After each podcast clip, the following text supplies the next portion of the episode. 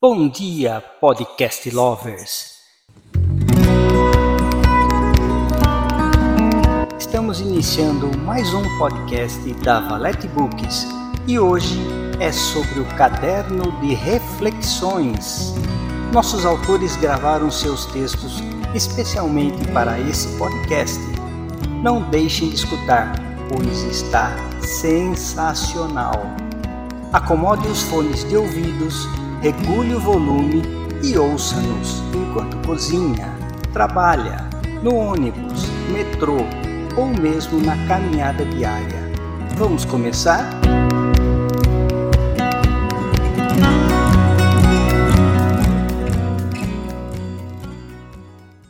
A Sombra, por Simone Gonçalves.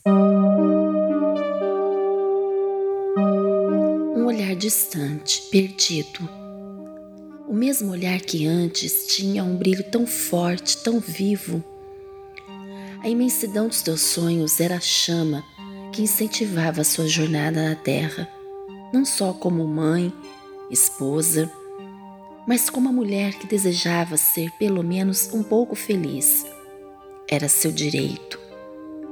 Os anos foram passando, os sonhos foram murchando dentro de si, não por descuido próprio, mas pela falta de acolhida daquele que era o único responsável pela sua autoestima se manter viva, seu companheiro.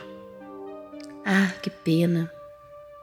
Ela tinha tantos sonhos guardados para serem realizados nessa vida, tantos planos cheios de cores e uma luz vibrante, o mesmo que iluminava seu sorriso para todos aqueles que cruzavam seu caminho ela foi se apagando para a vida. E agora? Será que um dia, ainda que seja por um curto período nessa sua trajetória, seu sorriso voltará com brilho? Seu olhar não estará mais perdido? Que eu possa ainda te ver novamente feliz, tê-la comigo, sendo você mesma, com tua ternura e sabedoria com vontade de viver.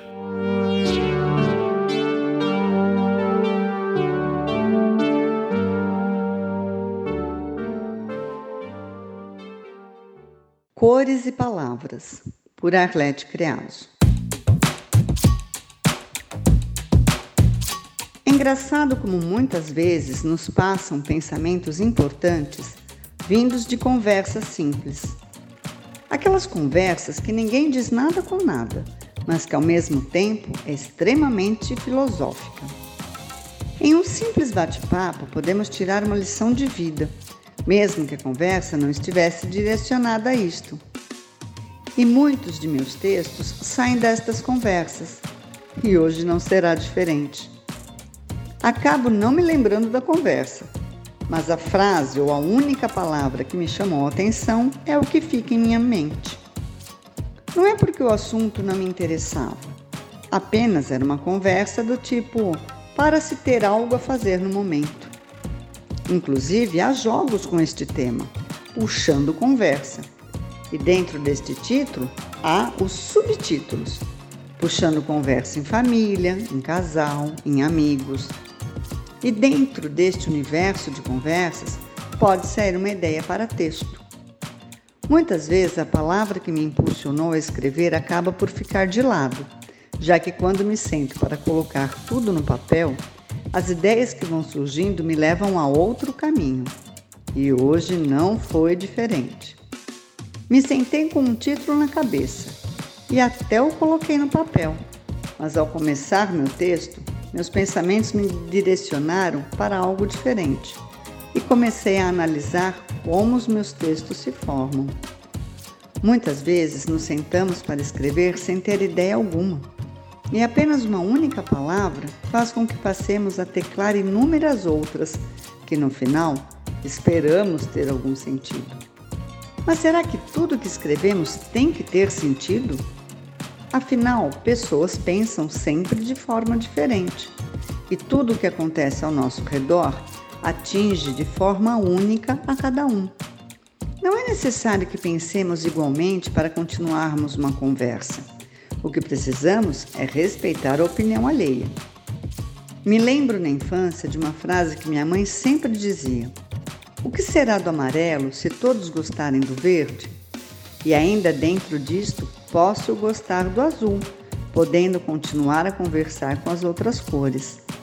Com certeza aparecerão outras e poderemos ficar nesta roda de cores sem termos que sair por ter uma cor diferente ou pensamento.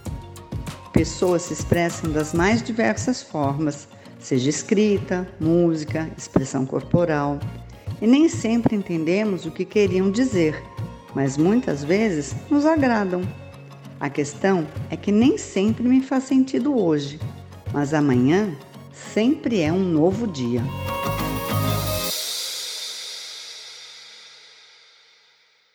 Cestina do Ser, por José Juca Souza.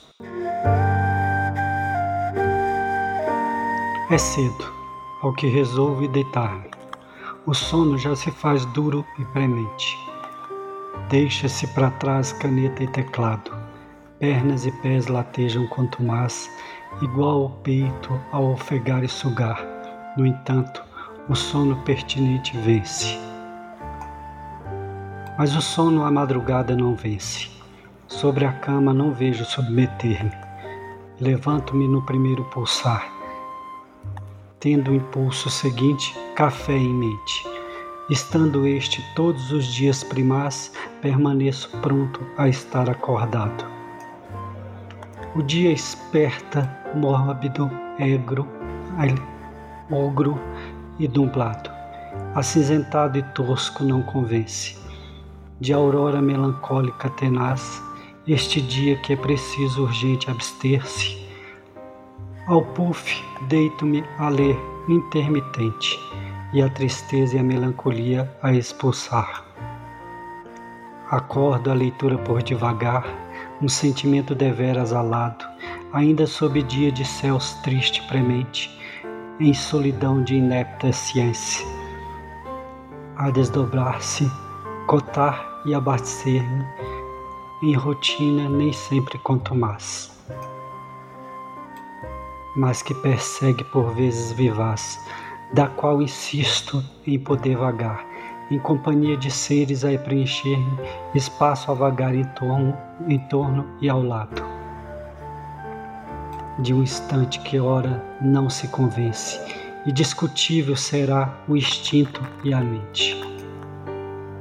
Mas o dia jaz outrora convincente, embora a nebulosidade traz, minha atitude tens, te pertence e sob ansiedade a que se acalmar, para conter-me de momento exilado, conturbado e desde limbo, deste limbo conter-me.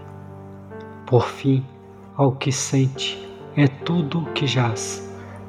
A ferida pertence devagar e inteiro controlado devo ter-me.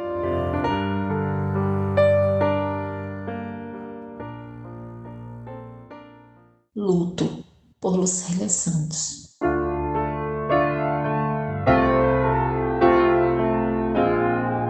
Imaginamos quando deve ser forte a dor, quando alguém perde o pai ou a mãe, mas nunca saberemos a intensidade e crueldade desta dor até perdermos.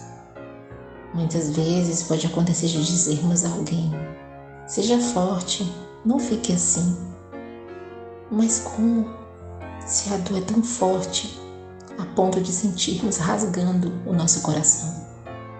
O luto tem várias fases e quem está vivendo precisa passar por todas elas. Ele pode durar dias, meses ou anos. Um amigo pode oferecer o seu ombro para amparar lágrimas. Pode ser um bom ouvinte e deixar que o outro desabafe a dor que está sentindo.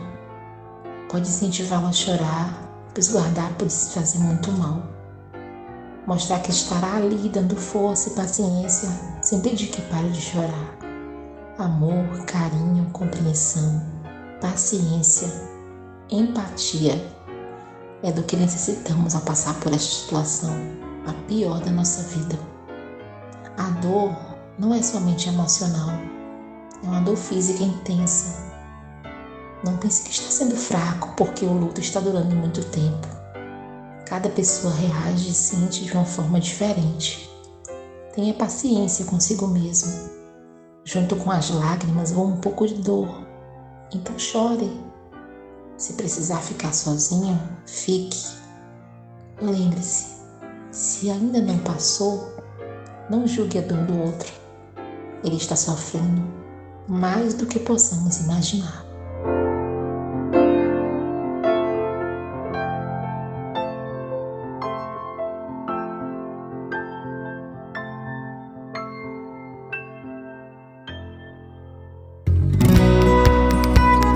E assim encerramos mais um podcast da Valete Books. Fiquem atentos que a qualquer momento um novo episódio poderá surgir. Espero que todos tenham tido uma experiência satisfatória. Não esqueçam de nos seguir e deixar o seu feedback. Tchau, tchau!